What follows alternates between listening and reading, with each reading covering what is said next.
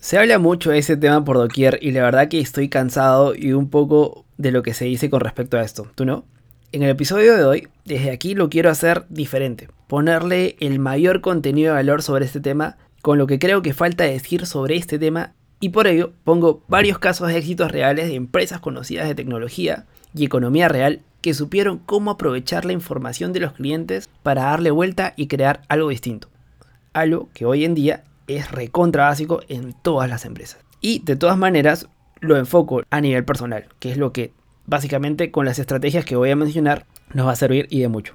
Y sin más, mi nombre es Renzo Izquierdo y este es el, vigésimo cuarto episodio del podcast de Resiliente. Empezamos. Bienvenido a Resiliente, el podcast donde hablamos de tecnología, negocios y cultura digital. Además, te damos a conocer las mejores técnicas, habilidades, tips y herramientas que podrás aprovechar y aplicarlas en tu camino emprendedor. Así que prepárate para escucharnos y lee los beneficios después. Y ahora, su anfitrión y creador de este podcast, Renzo Izquierdo.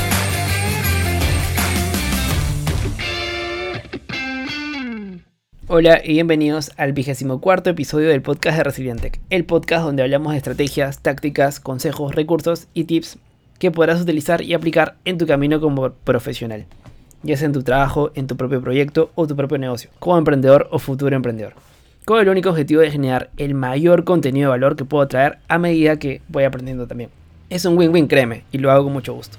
Y antes de comenzar con el episodio de hoy, déjame recordarte que si te apuntas a mi lista además de avisarte cada vez que subo un nuevo podcast, para que puedas estar atento, comparto también alguna reflexión y diferentes cosas que voy aprendiendo del mundo de los negocios y de tecnología y del emprendimiento.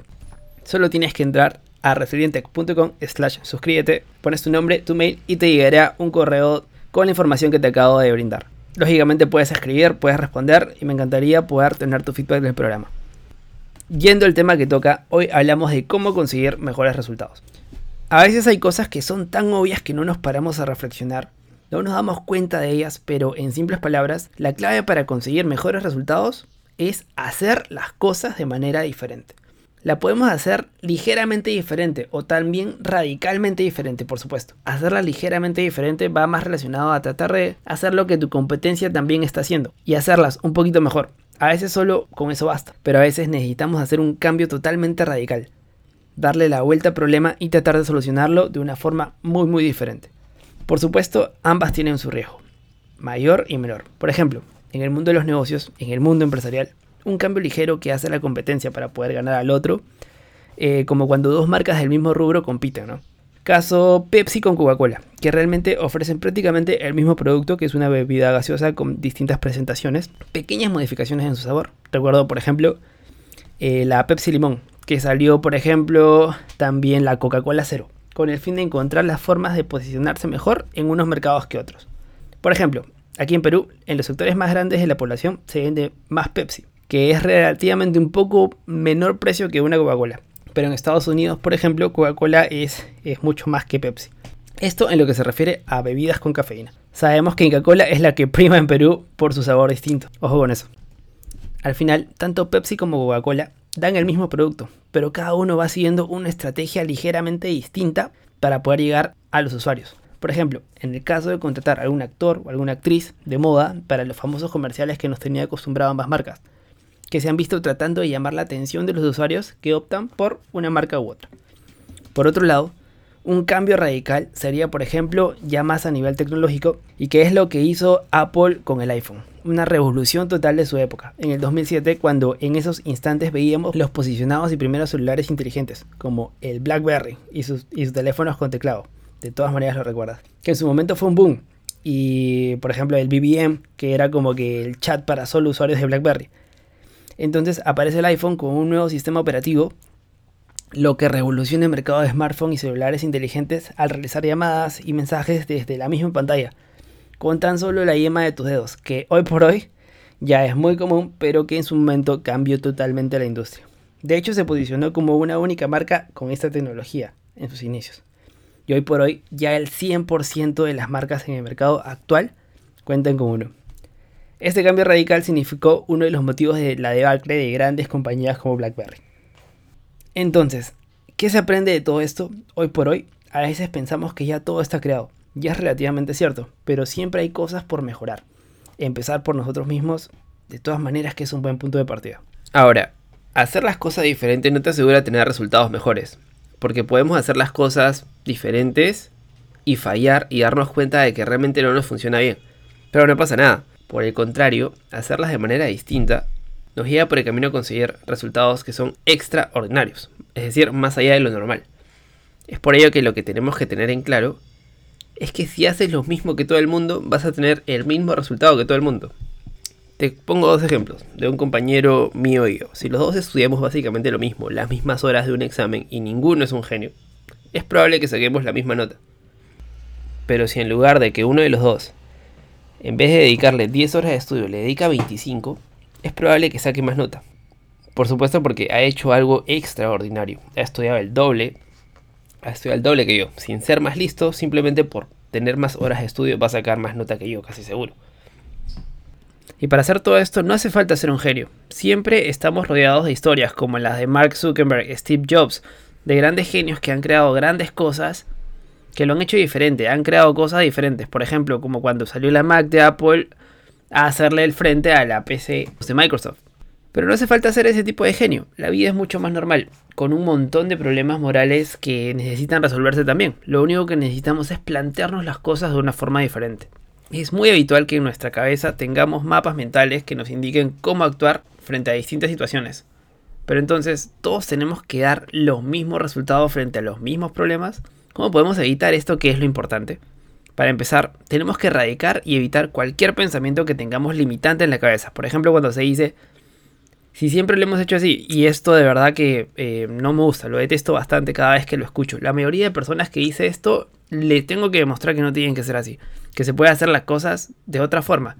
Puede ser peor o mejor al principio, pero puede mejorar, y esto se puede hacer de todas maneras de una forma distinta como la industria que generó el cambio en el mercado del entretenimiento, Netflix, el cual todos conocemos, que con su plataforma de streaming de series y películas se llevó abajo a su primer competidor, que era mucho más grande que él en, ese instante, y que sin embargo, al no preocuparse por hacer algo distinto para sus clientes, para sus usuarios, terminó eh, por darse cuenta muy tarde y les costó reaccionar hasta que tuvieron que irse a la quiebra.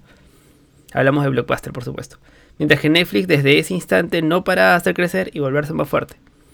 Hoy en día ya sabemos cómo es, le salió la competencia con Amazon Prime, HBO Plus y bueno, ahora último Disney Plus también.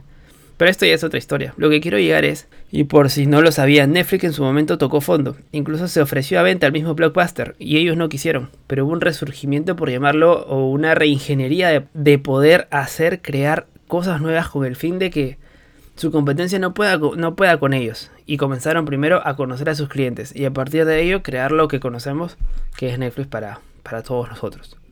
Entonces, si tú estás muy interesado en hacer un cambio o mejora así de pequeño en tu propio proyecto, en tu trabajo, en tu área, algo que podemos utilizarlo el día a día es hacer un brainstorming, sin censura, con personas que saben poco o nada de lo que se va a hablar, porque entonces te empiezas a dar un montón de ideas libres y de ahí ir sacando algo diferente pero con las personas adecuadas que cuenten con un pensamiento libre para poder aportar nuevas ideas. Por otro lado, también está reformular el problema. Habitualmente pensamos que los clientes tienen una necesidad determinada y creamos un producto para este cliente.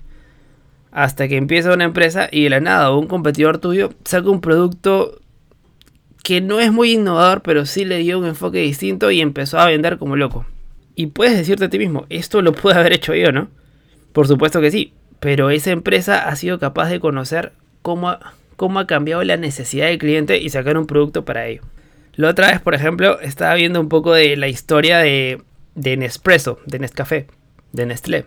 Para los que no lo conocen, es una cafetera que le colocamos unas cápsulas de Nescafé y con un botón preparas un café, un cortado, un cappuccino, eh, etcétera. Básicamente algo, todo lo que es con café. Estas cápsulas, y con chocolate también. Lógicamente estas cápsulas son, las, son de ellos mismos, ¿no? A lo que quiero llegar es, e incluso también hay estas genéricos, a lo que quiero llegar es cómo una empresa ha llegado a revolucionar una industria como la del café. Con el espresso buscas una cápsula, la pones y en 30 segundos tienes tu café. A diferencia de esas máquinas italianas que también son muy buenas, pero pierdes tiempo haciéndolos. Entonces, con este ejemplo se resuelve una necesidad diferente a ellos. Ellos no te venden el café, porque puede ser bueno o malo, hay distintas calidades. Ellos te venden el tiempo realmente.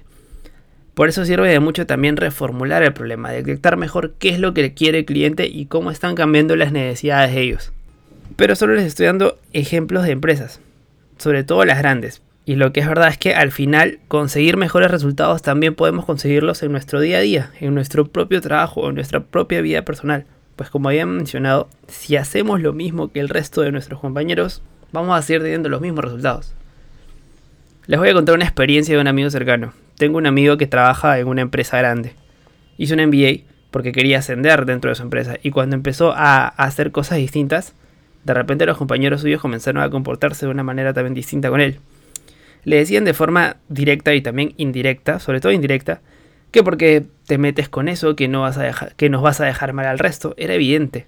Él estaba haciendo algo diferente, que por supuesto le iba a proporcionar en un futuro más cercano un resultado diferente que al resto de los demás, de sus demás compañeros. ¿Por qué? Porque ellos estaban haciendo todos exactamente lo mismo que se les ordenaba. Pero esto no fue impedimento para que él siguiera aplicando lo que había aprendido y, esto lo llevó a conseguir un mayor reconocimiento de su trabajo.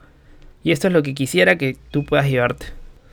Y nada, simplemente haz las cosas diferente y obtendrás resultados diferentes. Suena cliché, pero wow, de verdad que es muy cierto. Estos resultados pueden ser a veces buenos o a veces no tan buenos. Es la realidad. A veces tenemos éxitos y a veces fracasamos, pero no pasa nada. Lo importante es empujar y seguir empujando. Empezar fuerte y terminar aún más fuerte. Esto es lo que vale. Y lo demás puedes aprenderlo durante el camino para poder cerrar esta última parte de poder seguir haciendo las cosas de una manera distinta. Y con esto llegamos a lo último del episodio de hoy. Muchas gracias si te quedaste hasta aquí. No olvides de seguirnos en Spotify y si nos estás escuchando desde Apple Podcast, regálame 5 estrellas y una breve reseña que me ayudará y mucho para que pueda llegar a más personas. Y no te olvides también de pasar por la web de resilientech.com, donde encontrarás las notas de este episodio y también podrás escucharlo desde ahí y ver mis artículos relacionados en emprendimiento, negocios y tecnología. Suscríbete a mi lista de correos para que no pierdas las actualizaciones de lo que acabo de mencionar. Y nada, gracias una vez más y no olvides de aprender a ser feliz con lo que tienes mientras consigues todo lo que quieres. Nos vemos en el siguiente episodio. Chau chau. Gracias por escuchar el podcast de Resiliente. Visítanos en nuestras redes y también la web a www.resiliente.com. Te esperamos.